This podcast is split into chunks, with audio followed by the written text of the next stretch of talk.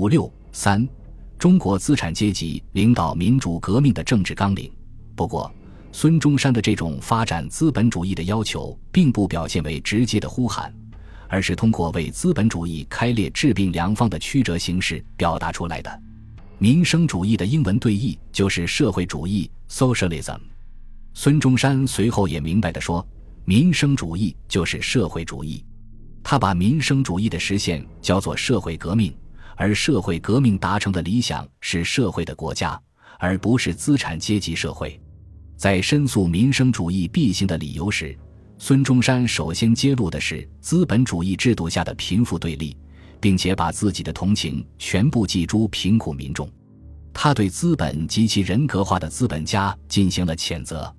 他指出，欧美富者极少，贫者极多，这是人力不能与资本力相抗的缘故。农工诸业都在资本家手里，资本越大，利用天然力越厚，平民怎能同他相争？自然弄到无立足之地了。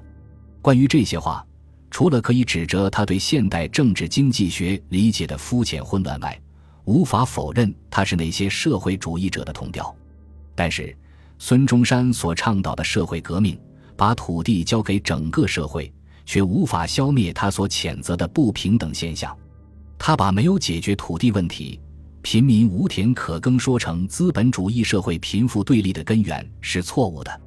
工人阶级之所以受剥削而日趋贫困。是因为他被剥夺了一切生产资料，包括土地，因此，要改变工人阶级的地位，就必须把一切生产资料变为公有，而不仅仅是土地。在资本主义生产方式下，地主并不直接剥削劳动者，而诸如平均地权等土地国有的办法，并不能触动资本主义生产方式，反之，却极大地促进资本主义关系的发展。这种土地国有主张的阶级实质，正如马克思所指出的，这不过是产业资本家仇恨土地所有者的一种公开表现而已。因为在他们的眼里，土地所有者只是整个资产阶级生产过程中一个无用的累赘。孙中山就是这样曲折婉转地表达了他的发展资本主义的要求。孙中山采取这种表达方式是有其社会历史根源的。列宁指出。先进的中国人向欧美汲取谋求解放的思想，但在欧美摆在日程上的问题已经是从资产阶级下面解放出来，即实行社会主义的问题，因此必然产生中国民主派对社会主义的同情，产生他们的主观社会主义。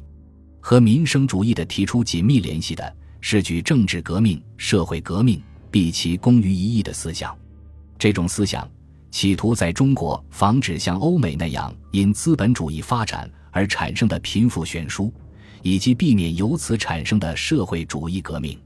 孙中山认为，文明有善果，也有恶果，需要取纳善果，避纳恶果。他不明白，善果被富人享尽，贫民反噬恶果是资本主义社会的必然现象，是无法避免的。资产阶级因为占有生产资料，就能以少数人把持文明幸福；无产阶级因为没有生产资料，也就无法逃避文明的恶果。整个资本主义社会的贫富对立、无产阶级和资产阶级的阶级对立，乃是根源于资本主义生产方式的基本矛盾，即生产的社会化和生产资料的私人占有之间的矛盾。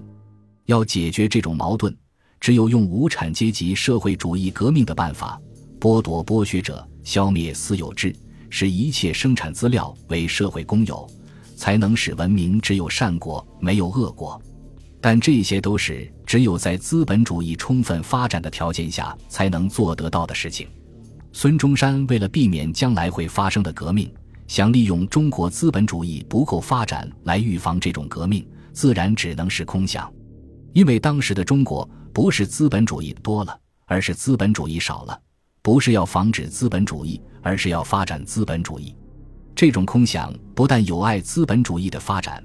而且对商品经济的发展也是不利的。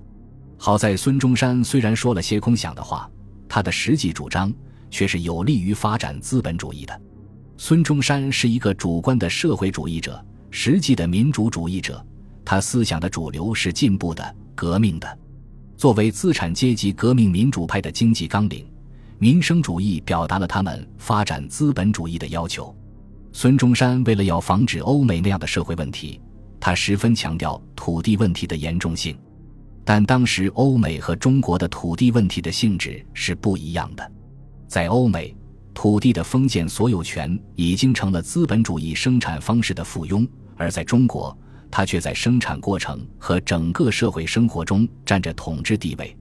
中国的地主阶级拥有最大部分的土地，直接占有无地、少地农民的剩余劳动，使广大农民实际上处于依附地位。因此，资产阶级要为自己的发展清除障碍，首务之急就是要废除这种封建土地所有制。但平均地权的办法却无力消灭它。当孙中山在日本与章太炎等讨论土地问题时，曾经把中国的土地问题作为主要对象，并且讨论了与取消封建地主所有制和解决农民土地问题有关的内容。但是在提出平均地权之时，这些富有积极意义的内容却被抛弃或搁置了。由于没有正确的土地纲领，保留了封建地主所有制，也就无法最终推翻地主阶级的政治统治，同时也就无法动员广大渴望得到土地的农民投身革命。这一缺点同样影响了革命的结局。综上观之，孙中山的以民族、民权。民生为内容的三民主义，反映了中国资产阶级关于民族独立、政治民主和发展资本主义的要求，体现出中国资产阶级革命民主派所领导的斗争是一场争取建立新的社会制度的革命。在同时的资产阶级革命政治家和思想家中，没有谁能够像孙中山那样将这些社会要求比较完整地、明确地概括出来。使之成为指导整个斗争的纲领，因此孙中山成为众望所归的革命领袖。但是三民主义根本性的缺点，就是没有明确的反对帝国主义的纲领，没有彻底的反对封建主义的纲领，特别是没有消灭封建地主所有制的土地纲领。三民主义作为同盟会的行动纲领和指导思想。对推动资产阶级反清革命斗争的发展起了积极的作用，但是，同盟会是一个由许多不同阶级、阶层、集团和派别组成的革命政党，这些政治属性不尽相同的人们，对于三民主义的态度并不一致。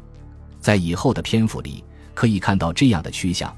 葛派在以反满为中心的民族主义这一点上比较一致，一言反满，举国同声。但在反对帝国主义这一点上就有重大分歧，在民权主义方面分歧也不少，而在民生主义方面分歧就更为突出了。这一切埋下了后来同盟会在政治上、组织上走向分裂的种子。事实证明，没有一个彻底的反帝反封建的斗争纲领，就不可能把各个革命阶级、阶层、集团、派别真正的团结起来。将革命引向彻底的胜利。本集播放完毕，感谢您的收听，喜欢请订阅加关注，主页有更多精彩内容。